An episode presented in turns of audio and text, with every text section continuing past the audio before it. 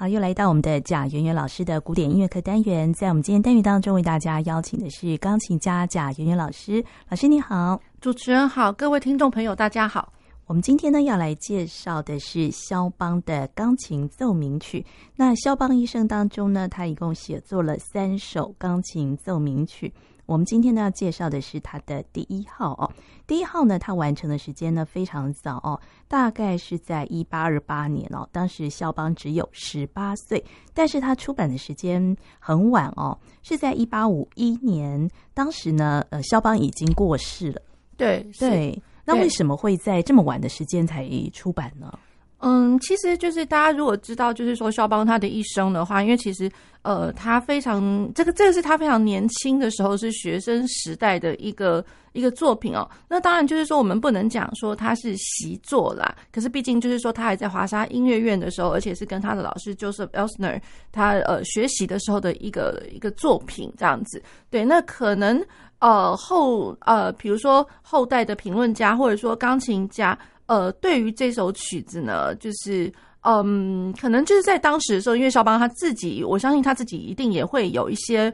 呃想法，就是觉得就是说我好像还可以做更好，因为从第一号来讲的话，嗯、看得出来他好像有一点点就是一个想法在，然后可是那个想法似乎还没有到那么的成熟，所以他自己可能也会觉得就是说，嗯，那就先搁着吧那种感觉，嗯、对，那所以呃。我们对于他当时的一个演出的一个呃讯息，其实也不是不是很了解，不像说第二号、第三号的话，可能我们就很容易就可以找得到一些资料这样子。对，那所以就是说，当后代的评论家跟钢琴家呢，他们真正去看到这个作品的时候，他们也一样觉得，就是说，嗯，这首曲子。看起来似乎肖邦有那么一点雄心壮志，可是不那么的成熟。嗯、不管是在曲式上面，哦、或者说他的一些想法，可是他真想要做，可是做起来感觉效果又不知道那么的好。嗯、对，嗯、那所以就是说，我相信肖邦他自己其实有这个自觉。那呃，更尤其说，我们知道肖邦他其实后面的一些人生里面呢，他其实他也是蛮蛮缺乏，就是。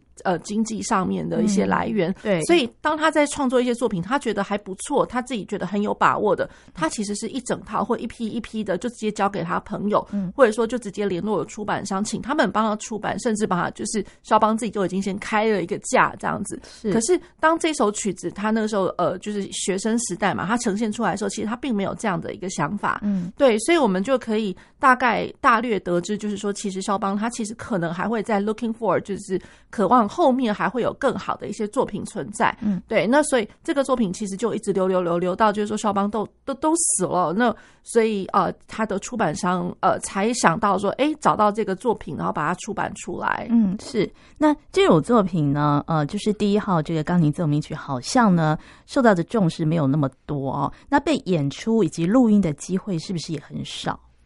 呃，其实是真的非常的少，哦、非常的少。对，大家平常想到的，就是第一个想到就一定就是第二号、第三号，嗯，尤其是说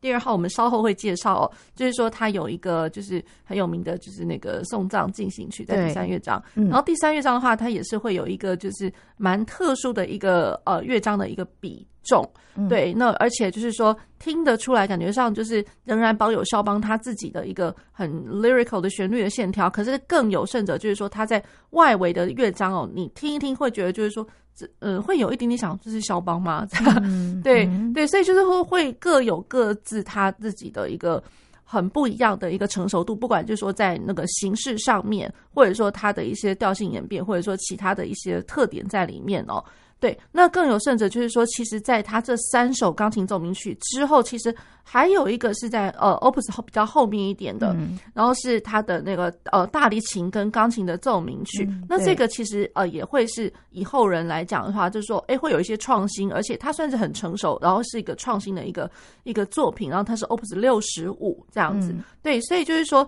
肖邦呃以他的这个作品来讲的话。它整体的那个奏鸣曲，其实它占的比重，嗯，真的很难，就是说去比起它其他的作品量，它其他的曲类，比如说像啊，它的舞曲啊，它的夜曲啊，光舞曲就已经好几种了，然后夜曲啊，还有其他其他诸多的一些种类，所以，所以奏鸣曲对于肖邦来讲的话，其实反而不是那么的大众，而且论奏鸣曲这种很制式的形式的话，老实说，嗯，这个。嗯，可以把它讲成它是肖邦的一个他想要可能突破的一个点。又或者是说，也会有人就是觉得就是比较味道人士，比较保守一点，嗯、大家就会觉得说，其实肖邦他如果你叫他写这种严肃的东西，他其实好像没有到那么的规矩，嗯、然后似乎就是说在架构上面没有到那么的严谨或者是什么的，嗯、对，所以就是说，嗯，大家就会觉得，嗯，好，慢慢慢慢的那。呃，Sonata 大家只能只能会去就是焦聚在这个第二、第三号，然后第一号就慢慢就，因为它以更比起二三来讲的话，它更加的松散。对，那所以第一号大家就慢慢不去注意了。嗯，那所以我们可以看得到，比如说演出的舞台，或者是每一次的肖邦大赛，好了，肖邦大赛它一定会有一些就是呃，就是规规定你要弹什么，在哪一轮要弹什么的。那你几乎看不到任何一个钢琴家弹到第一号。哦，对，那他们也会弹第二或第三奏鸣曲，是不是？二或三是一定必定要弹的哦。对，是那所以就是说，第一的话是根本不可能，对，根本不可能。对，哦、那所以我们找得到的一些资料，就是或者说影音的资料，嗯、其实都会是呃。其他钢琴家的一些录音，可是不会是在这种比赛的场合，嗯、哦。是，不过我们今天节目当中呢，还是为大家介绍他的 的第一号的呃钢琴奏鸣曲啊。他的第一乐章呢，其实篇幅也蛮长的，大概就有九分半钟哦。呃，那老师觉得他的第一乐章里面呈现出来的是一个怎么样的一个感觉？嗯，他的第一乐章哦，就是说他一开始他被标上了是。Allegro maestoso，可是，在它的乐谱上面，它是被写了 cut time，也就是二二拍。嗯，好，那所以了，我会觉得，就是他其实想要制造一个感觉，就是说，其实他不想要那么的像，比如说我们习以为常看到二二拍，哦，它一定是非常流动，然后可能比较不那么重那种感觉。可是肖邦又不想说这个第一乐章让它变得太轻快、太轻跳，所以他会加了一个 maestoso，所以整个曲子。听起来的话，对，它会有很明确的一个流动方向感。嗯、那可是呢，你会呃，因着它的一些和声上的一些写法，还有就是说它呃整首曲子，我老实说，可能呃在快板乐章里面，真的无时无刻听到、嗯、都会觉得就是说你怎么一直在对位啊？哦，对，或多或少，然后或者是浓或者是淡的，嗯、可是通通都是对位的一个手法。嗯，对，所以会觉得就是说，其实他心里面。呃，他对于这个架构，他倒没有那么的想说，哦，我一定要呃遵循前人怎样又怎样这样。可是对于这种对位的这个方式，倒会看得出来，就是说，诶，肖邦是不是对于呃从 Baroque 时代一直以来的一个复音音乐的一个手法，他其实还是心里面觉得，嗯，我好像还是要。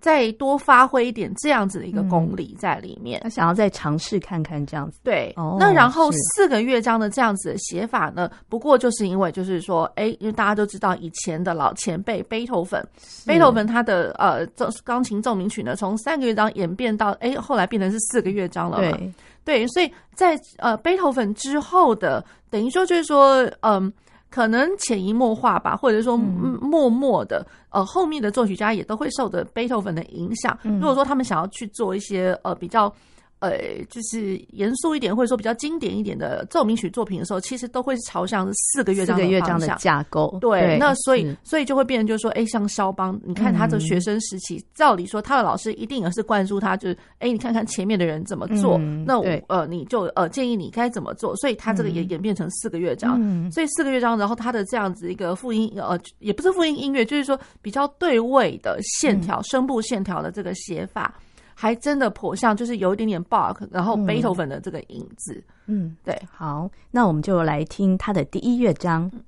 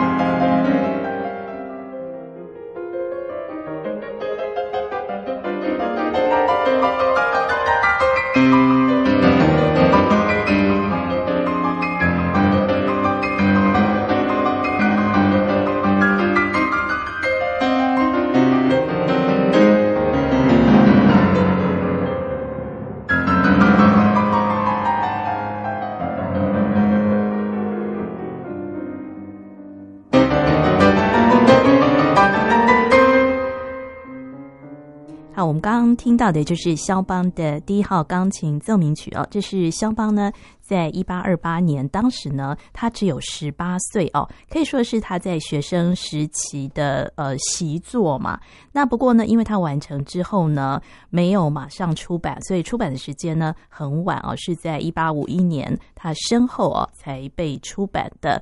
那嗯，在第一乐章里面呢，其实它的篇幅蛮长的哦，是一个呃快板。那它整个四个乐章的架构大概是怎么样呢？呃，它四个乐章架构，其实我觉得，嗯，它蛮，它这个四个乐章的架构，其实我觉得，呃，肖邦可以看得出来他的想要做一些事情，他的一个。雄心壮志吧！你光就那个第一乐章的一个篇幅哦，这么长，对，那然后大家会听到他的第一乐章，其实有非常多的一些和声或者说一些音程哦，就比较厚重一点的声响在里面，而不是说我们习以为常听到，哎，肖邦有可能会比较呃多一点歌唱的旋律。当然不是说这个乐章完全没有，可是感觉上我觉得厚重和声的感觉反而是多过于就是我们所知道的肖邦这样子。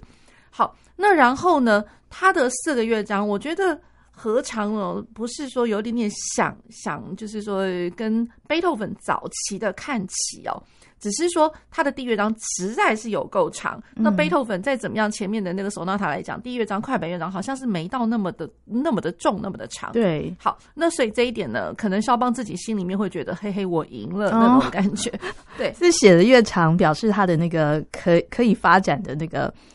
呃，可能性越大，这样子吗？呃，有可能，嗯，有可能。那然后呢，就是呃，因为表示说他铺陈的功力好像还蛮厉害的、哦、那种感觉，是对。那可是并不能就是说，哦，他这个比较长，所以他比他比贝多芬厉害。其实我觉得也、嗯、也不尽然啦，尽然对。对，那贝多芬的话，其实呃，何尝不是有在贝多芬早期的时候，他其实就已经是。呃，在那个时期里里面，大家呃就已经是当时的人觉得有点不能说是颠覆，可是实在是颇新的。嗯、就是即便只是贝多芬的早期，贝多芬的早期的话，因为其实大家会想说，哎、欸，他在奏鸣曲里面，你还能搞些什么东西？不就是跟嗨的 Mozart 一样嘛？嗯，所以贝多芬他在他的奏鸣曲的快板乐章里面，第一乐章里面，其实有时候你会看得到，哎、欸，有卡顿扎存在。哎，那然后哎，怎么第二号的就是 Opus Two Number Two 比第一号的 Opus Two Number One 还要再来的更长？然后哇，是怎么越来越长？然后那感觉就是越来越重那种感觉。是对，所以我觉得在肖邦的来讲的话，因为这个也是算是肖邦早期的。那如果是说一直就是拿这种早期的那种你写作的那个心态，或者说当时他一定心里面是想说，嗯，我就是要。比起以前的人来讲，我要来个创新，看能不能再超越一下。对，再超越一下。嗯，所以他的第一乐章哦，我老实讲，他真的很特别。嗯，它第一乐章，呃，它第一主题，好，我们就想也知道，就是听得出来，哆滴哆滴滴哆哆哆哆哆咚哆咚哆滴哆咚哆咚的咚梆梆这个东西。嗯哼，好，那然后呢，它呃 C 小调。那想当然了，我的第二第二主题一定会是转调了嘛？嗯，结果没有哎、欸，他的第二主题呢，还真的就是你会突然听到一个比较稍微歌唱一点，可是调性没换哎，嗯，它的调性是在 C 小调上面，所以有哪一个时期的作曲的一个第一乐章，哎，怎么第一主题跟第二主题还在同一个那？感觉上好像，如果在同一个调性来讲的话，可能是早期的海顿耶。哦，对，那那所以就是说，嗯，蛮奇怪的。所以这到底就是说是肖邦他自己想要创新？哎，我要跟你不一样，你、嗯、你们都在转调了，那我就不转。还是说，还是说他的功力？他不太好呢，因为是学生时代还是怎么样，嗯、所以我会觉得，哎、欸，这个是蛮 有意思的，蛮耐人寻味的，蛮耐人寻味的，因为 他这两两个主题真的有一点点像是那种海顿 奏鸣曲。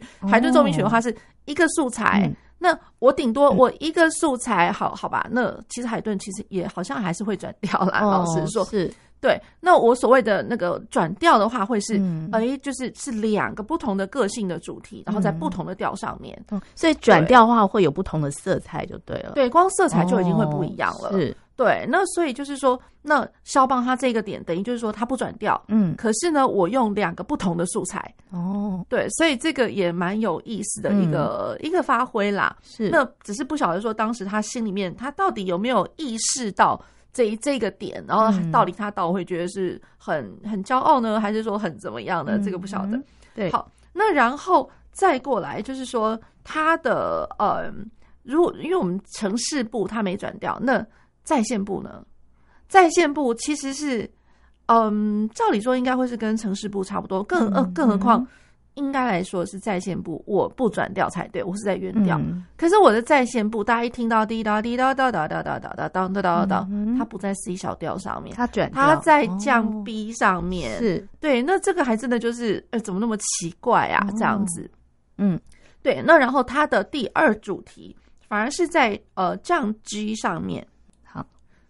好，嗯，在他的城市。城市部来讲的话，应该来说它就是不转调了。嗯、那可是在线部才应该是最最最最不转调的这个部分。嗯、那可是在线部他要回来的时候呢，大家听到他第一主题滴答滴答哒哒哒哒滴答哒哒哒哒，他不在 C 小调，哦，它在降 B 小调上面。哦，他反而转调了，他转调了。哦、是，然后你会觉得就是说，哎，那你这个转调的话。请问你是回来了没？还是说你还在还在发展部？因为有的时候我们会讲说，哎，在发展部里面的一个你听到主题，我们会把它叫做 false return，因为它根本就是还没有回到原调。对，所以你光光听到这个降 B 小调，第一个会想到哦哦，原来发展部还没完啊，哦、那种感觉。对，可是后来听听听，哎。不对，他好像他其实已经回来了耶。嗯、对对对，对，那所以就是好，他的在线部第一主题是降 B 小调，嗯，那然后呢，第二主题是在 G 小调上面，嗯，对，那所以这就降 B 跟 G，那完完全全跟我的那个城市部是完全不搭嘎的，完全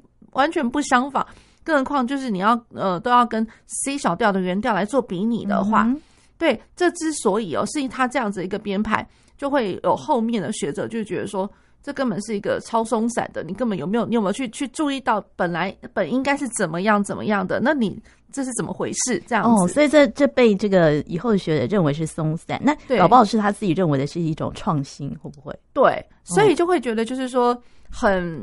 呃，就是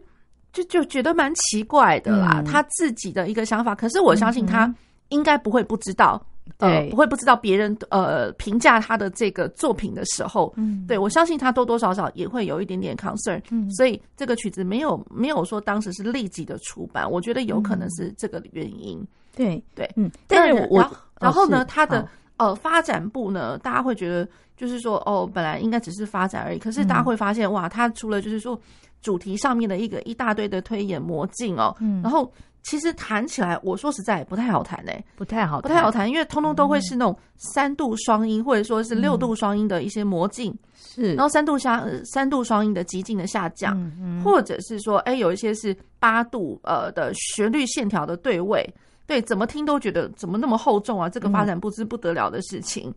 所以在他的第一乐章里面就有几点哦，包括在他的再现部里面哦，他反而没有回到原调，而是转调了。那这在听觉上哦，会会有觉得特别呃突兀的地方吗？还是其实不会？呃，其实我会觉得就是说那个突兀的那个点，因为你会觉得就是说在线部的话，在线嘛，你就是希望他要回来，嗯、对。可是当他一直在外面游历，他又不回来的时候，嗯、你会觉得说。这到底是你想要结束还是怎么样？哦，当然，他后面有，他后面其实还是就是在第二主题之后有了，他有回来到 C 小调，嗯，C 小调，可是就会觉得说他回来的那个点哦，其实好像已经是在后面，嗯，那种感觉就会觉得说那个比重有点怪怪的，而且。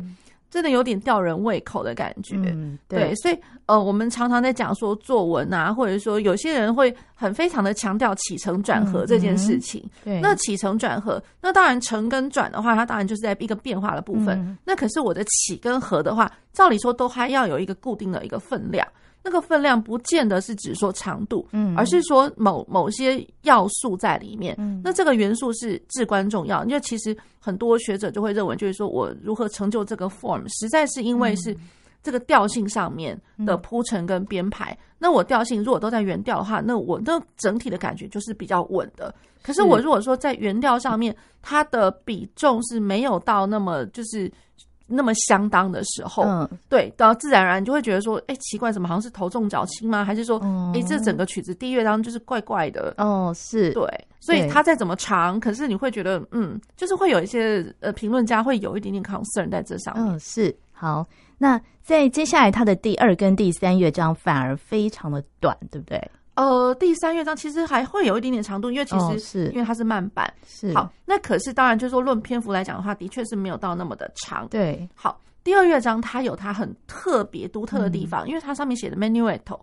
小步舞曲，小步舞曲。嗯，好，第一点就是肖邦，大家都知道他很会很能写，他也很会写。很会写舞曲，对，小步舞曲是从他从来没碰过的。哦，对，所以这个 Menuetto 老师说，这个是他他所有人生一生当中所有的 Opus 来讲，他唯一的一个。哦，真的啊，对，他唯一的一个小步舞曲。是。好。那然后大家来看看，就是说在早期，如果说呃古典乐派，嗯，古典乐派自海顿呃 Mozart 以来，然后一路到贝多芬。其实很早期的，真的，呃，sonata form 真的是 Manuetto，嗯，对，所以感觉上就是，哎，肖邦其实是有一点就是在 looking for，就是他，呃，也不是说 looking for，就是他寻求就是以前，嗯，呃，他看得到的一些前辈们，哎，他们怎么写，那我也来模拟一下，这样，好，模拟一下。那可是呢，就是大家也知道，就是说在，呃，到了贝多芬，其实贝多芬早期的奏奏鸣曲里面，其实到不管是第二或第三乐章好了，就是说只要是原本被标上 Menuetto 的这个乐章，那呃，贝多芬他很早就已经把它换成是 Scherzo。嗯，对，所以就是说，哎，大家就好吧。后来慢慢慢慢都已经都习惯了，所有 Sonata 里面其实不是 Menuetto，、嗯、是是 Scherzo。然后没想到，哎，怎么又回来了？这 个就回来就回来了，就是肖邦的，哎，Menuetto 又回来了，哎哎，这个是怎么样？嗯，对。对，可是你要讲说他是。仿很很早以前的古典嘛，嗯，这也很难说，因为其实因为以肖邦他在的这个时间点，这个时序上来讲的话，是真的已经是浪漫时期了。对，浪漫时期，那更何况就是说，呃，他这个，因为我们所谓的浪漫时期，大概是从一八二零年开始，那这个曲子其实大概一八二八嘛。对对，那然后，呃，不管就是说像肖邦好了，那。他他可能因为浪漫时期，我们心里面想的就是说他已经慢慢脱离了制式的那个 form 的一个、嗯、一个一个束缚吧。对，我可能会有那个 form，可是其实我想要做的更多。对，在在就是等于是凌驾在这个 form 之上，嗯、我想要怎么做，然后是凌驾在这个 form 之上。嗯、那所以了，他想要做的。难不成哎，其实他想要回回归，或者说他想要做一个很在浪漫时期的一个创新嘛？因为在同时期里面，其实肖邦好，然后还有哎舒曼，那早先一点点的舒伯特，那舒伯特的话，他的东西听起来是比较倾向于就是偏向就是都是贝多芬，对，所以贝多芬有什么可能舒伯特，甚至不管是早期呃到不管是中期到晚期，其实。贝多芬有什么，Schubert 就好像都看得出来有什么，嗯、就是在 Sonata 的里面。嗯、那肖邦的话会觉得，哎、欸，好像你是不是又想要颠覆呢？因为贝多芬他他他在中后期的时候，大家习以为常的东西，你又给他颠覆回来了。对对，所以他是不是？我觉得，哎、欸，这个年轻时期的肖邦有他这个很有意思的一个部分，这样对，好，那我们就来听他的第二乐章小步舞曲。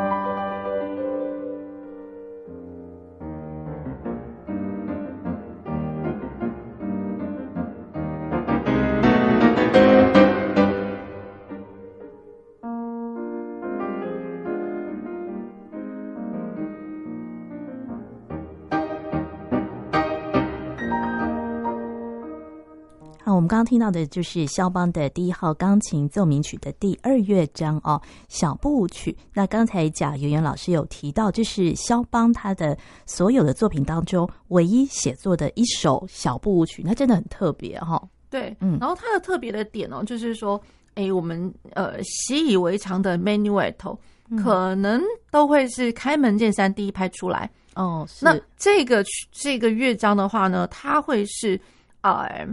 弱起拍，嗯，弱起拍，而且老实说，它这个也挺好玩的。它 Menuetto，可是它中它中间有一个就是标示哦，这个表情的标示，它写 Scherzando，嗯，就是很会写的，嗯，很会写的一个 Menuetto，会写的一个小步舞曲。是好，那然后呃，再过来，我们习惯的小步舞曲的话，可能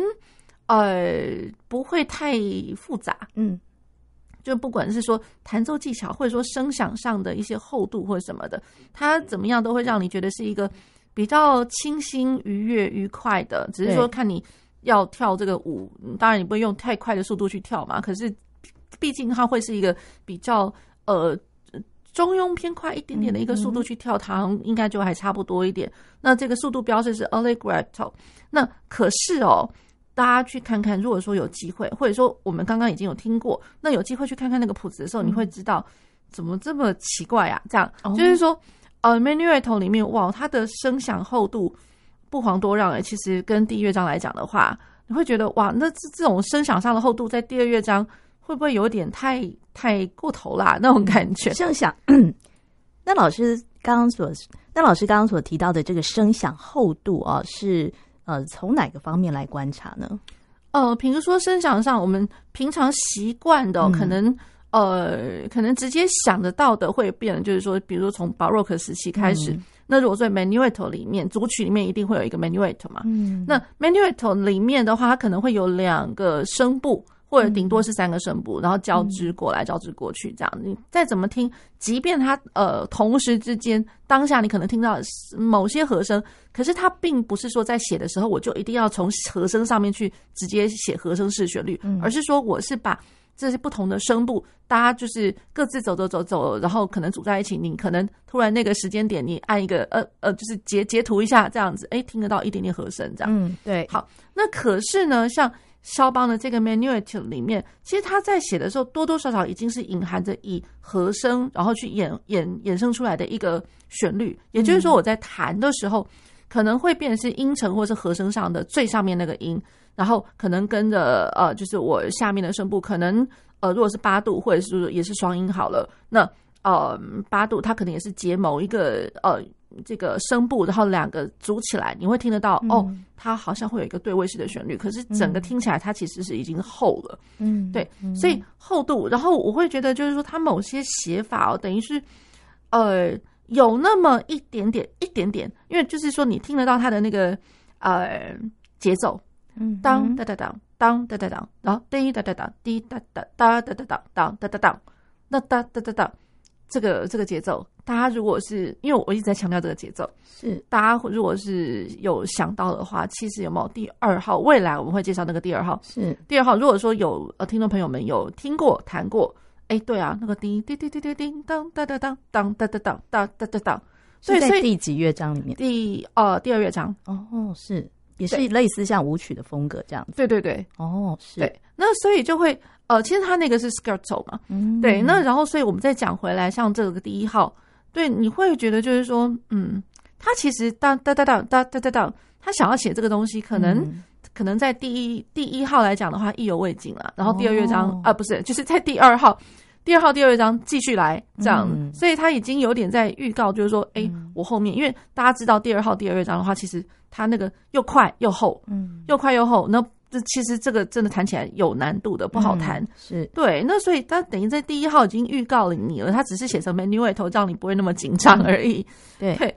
好，那呃，然后这个就是说以节奏，然后和声这样子，然后还会有就是说有那种当当当当当当当当当当，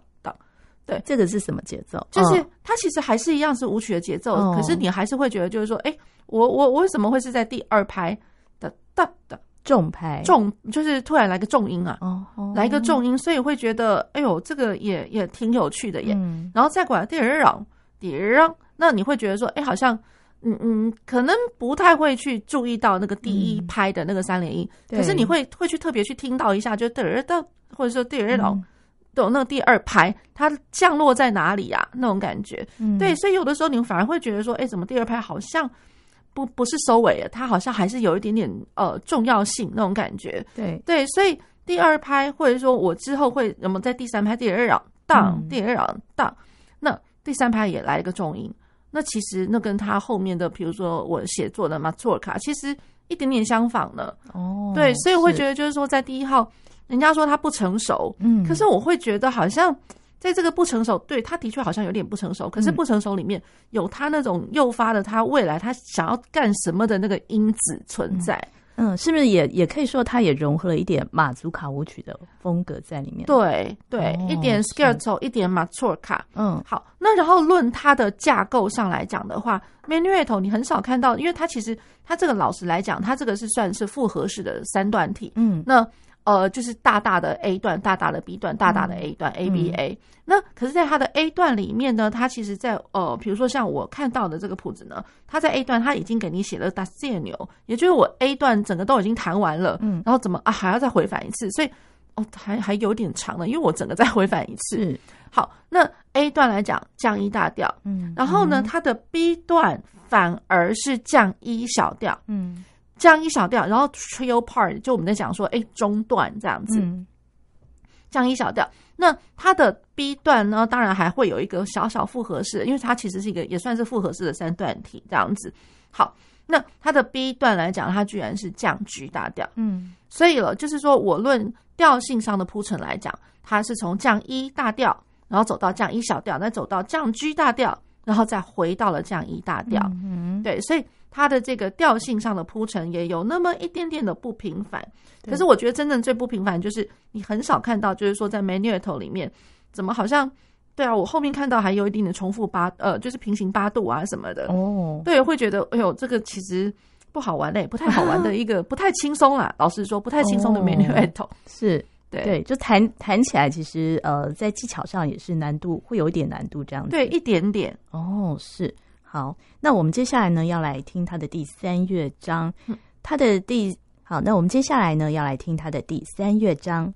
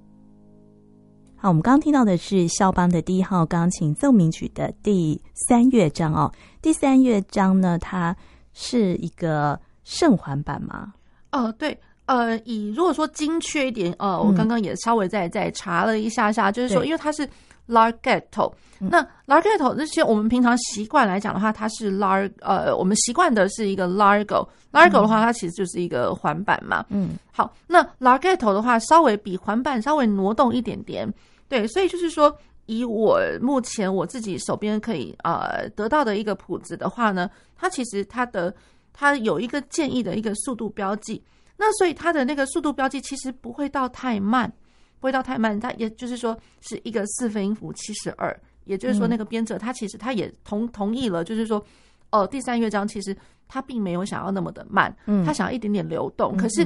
呃，我觉得以我们在呃速度术语的一个标示上来讲哦，其实我觉得还蛮建议，就是大家在看不要只是觉得哎哦，我看到 Largo 或者是我看到 Grave 或者是什么哦，它一定等同于节拍器的多少多少多少这样。但，我觉得在意大利文来讲的话，其实这些速度的标示，其实多多少它其实是形容词，它是一个，其实就是一个表情表意的一个，你会觉得就是说，哎，呃，比如说像 Allegro 好了，它就是轻快，嗯，对，其实多多少少其实有一点点 light，或者是说不不见得只是一个 fast 的的意思，它其实是有一个 light，然后 cheerful lightly 那那那种感觉。对，那所以就是说，当看到 Largo 的时候，千万也不要去想说，哦，Largo 跟 Larghetto 的相等啦，它只是啊差不多差不多，千万不要这样想。嗯，我觉得就是说 Larghetto 它可能会有一点点想要流动的感觉，嗯、一点点流动。那那我觉得像在肖邦的那个慢慢板里面哦，嗯、好，那嗯，比如说我们可能会看得到 Lento，嗯，为什么？你在肖邦的他的慢，它永远都是要流动的。它永远，你永远找不到说它真的是慢啊，又慢又沉，然后能够拖到又重到什么是什么地步的？我觉得很难，很难，在肖邦里面是很难的。是，对，所以即便你看到在肖邦里面的慢板乐章，呃，任何有关于慢的速速度术语的话，都要稍微去再去多想一点点。嗯，对，千万不要去谈到又拖又沉又重这样子。对，是好，所以这个 Larghetto 稍微有一点点流动的一个。呃，环板这样子，Larghetto 一点点流动，嗯、就是比我们平常的 Largo 稍微快一点点这样。对，好，那可是它有多特别呢？嗯，它有多特别呢？就是说，它的它的这个 time signature 那个拍号五四拍耶，五四拍，嗯、我特别再去强调五四拍，每一个小节有五拍。对，哦，浪漫时期你找得到吗？在在同时期的东西，浪漫呃，就我我所谓同时期，就是跟肖邦。同期的人，嗯、对，因为你如果说浪漫后期浪漫，哎有啦，可能后后面的 Tchaikovsky 曾经也会有一个在慢板里面的那个五五拍子的嗯。的乐曲，好乐章啦 这样子，好，那所以肖邦，哎，他是第一个哎，嗯，他是第一个，你很难看到，比如说像呃那个什么呃贝多芬啊，或者说其他的人早期一点点的，不可能啦，对啊，嗯、对，所以就五四拍，这五四拍。你到底要把它定义成它真的它是一个也像是舞曲东西吗？还是说它会是一个什么？因为比如说像 Tchaikovsky，我们之之后知道的，对 Tchaikovsky 那个真的那个是舞曲。对，那那这个的话，这个乐章里面的这个五四拍，呃，可能把它拆成就是说，哎，好像他他习惯上来讲，他又不是那么想要去写成是哒哒哒哒哒哒，对，就是。哒哒哒哒哒哒的话，其实我觉得，比如说像第三号的最后一个乐章，肖邦手拿他第三号，哦、是最后那个乐章，那个真的就是六八拍，哒哒哒哒哒哒哒哒哒哒哒，那个就超级明确的，就是两两二分法了，就哒哒哒哒哒哒哒哒哒，虽然它是六八拍，嗯那所以这个的话，它怎么分呢？就有点类似，好像